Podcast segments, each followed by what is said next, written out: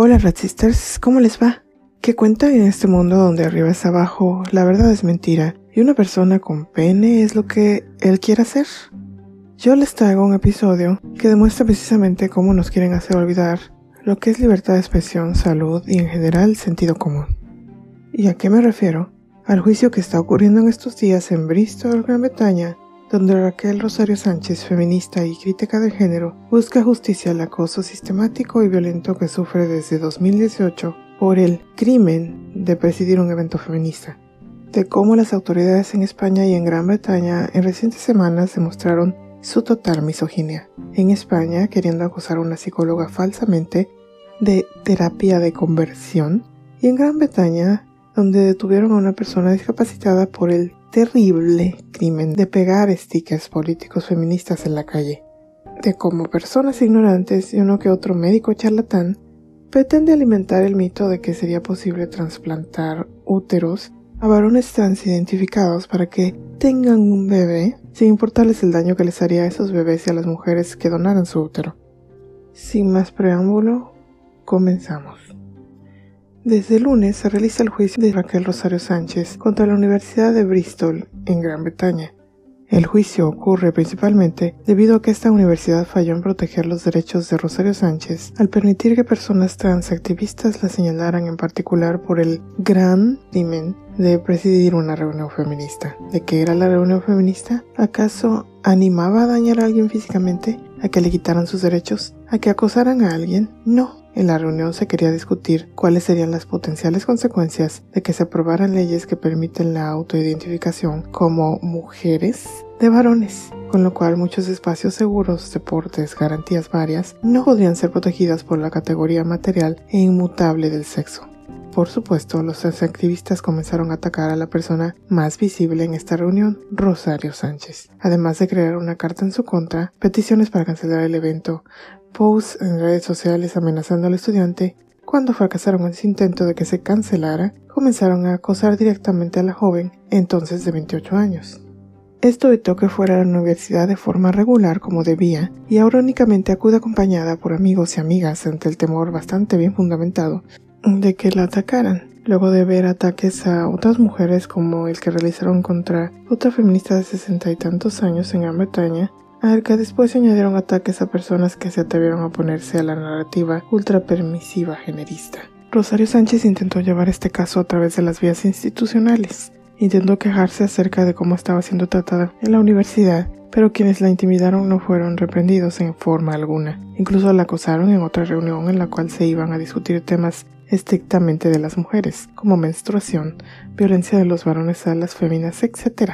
Es indignante, es indignante todo lo que hicieron para tratar de callar a Raquel. Pueden leer su testimonio en inglés en su cuenta de Twitter, arroba 8 Rosario Sánchez. Verdaderamente la Universidad de Bristol quiere tapar el sol con un dedo. Esperemos que la Corte perciba esto y lo sancione adecuadamente.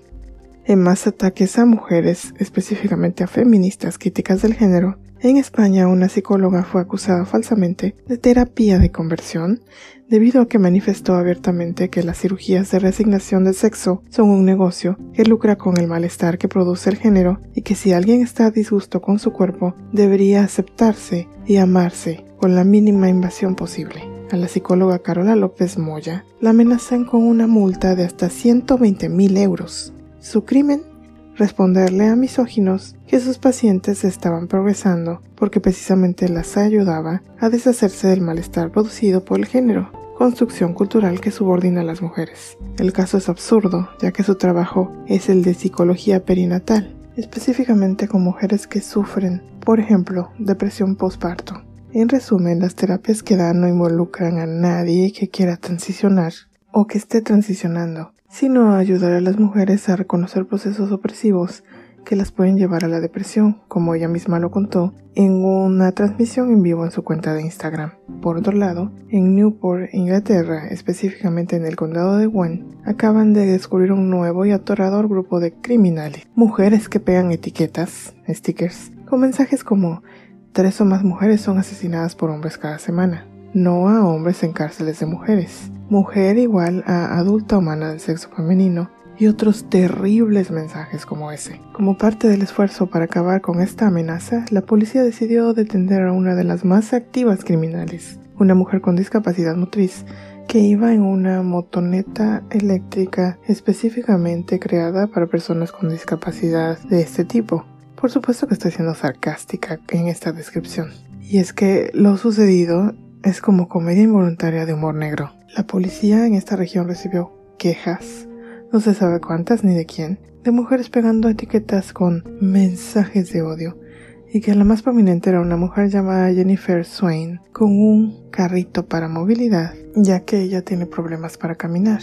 Swain fue acusada de sospecha de daño criminal y desplegar escritos amenazadores o abusivos que podrían causar acoso, alarma o angustia. Y no solo la detuvieron, catearon su casa, se llevaron más stickers que tenía, un libro y notas que había en la residencia de esta activista feminista. La policía adujo que la etiqueta de tres o más mujeres son asesinadas por hombres cada semana no fue una de las razones por las cuales fue detenida, pero se negaron a especificar por qué tipo de stickers es que esto ocurrió.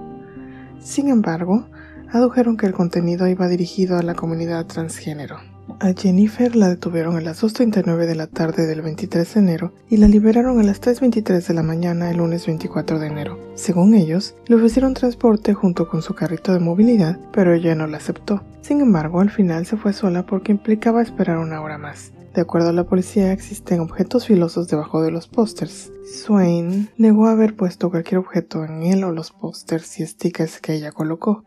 Sin embargo, esto parece otro caso en que detienen a alguien por expresar su opinión, en la que no pide violencia hacia nadie, sin embargo, al parecer decir no hagan cosas que dañen a las mujeres es muy violento para los transfemeninos y sus sirvientes, incluyendo a la policía de ese lugar.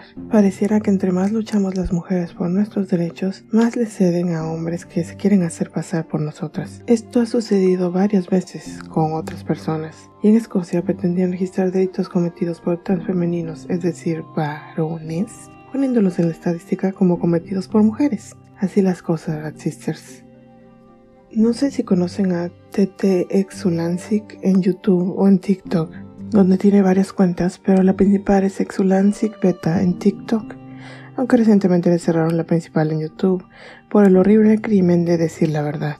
Ahora está en Odyssey, o d y s e o d y s e con el mismo contenido que tenía en YouTube. En sus cuentas, en las que se define como atea del género, comenta diversos fenómenos del culto que nos está robando las mujeres, derechos varios, desde la posibilidad de tener un movimiento por y para las mujeres, hasta el derecho a tener espacios, justicia, deportes que sean otorgados de acuerdo con nuestro sexo. También analiza aspectos de este culto que dañan a los menores. En uno de sus más recientes videos analizó el total mito de que un hombre pueda eventualmente implantarse un útero para tener bebés sin necesidad de una mujer, y lo hizo de forma extraordinaria. Para empezar, comenzó con la idea de que mujeres puedan retirar su útero e incluso ovarios para este tipo de hombres delirantes. La mayoría de los médicos de la vida diaria te dicen que esto no es dañino y en esa rama de la pseudomedicina que se dedica a afirmar que mujeres pueden convertirse en hombres y hombres en mujeres, les han llegado a decir adolescentes y a niñas que no importa que se extirpen útero y ovarios,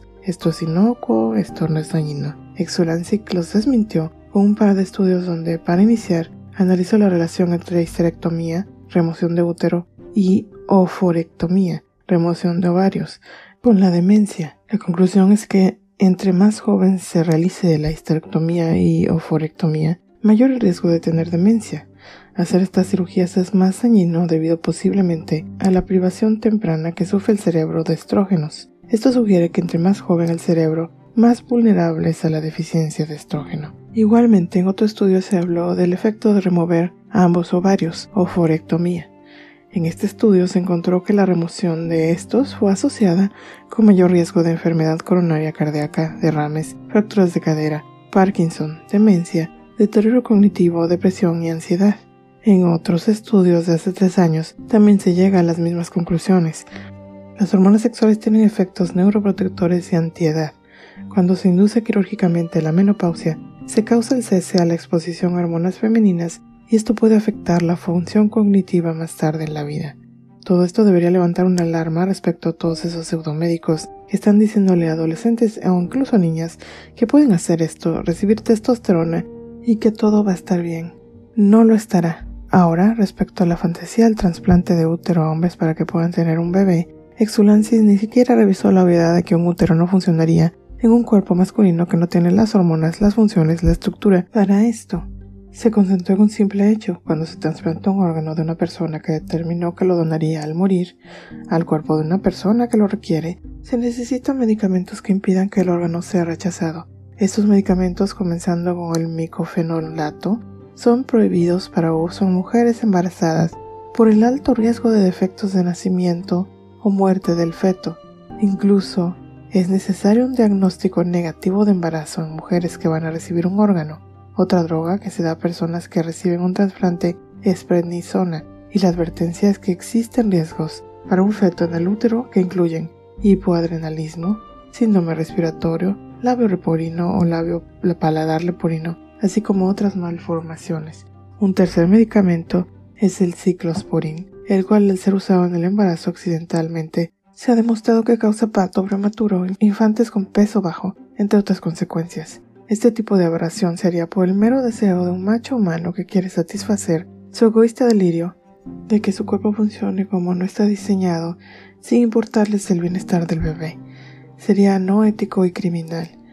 No se trataría de salvar una vida, ni se realizaría con todos los protocolos que se necesitan cuando se hace un trasplante. No, sería solamente para la satisfacción y deseo de validación de un hombre adulto humano y nada más. El médico que se preste a esto debería ser señalado como un antiético y criminal.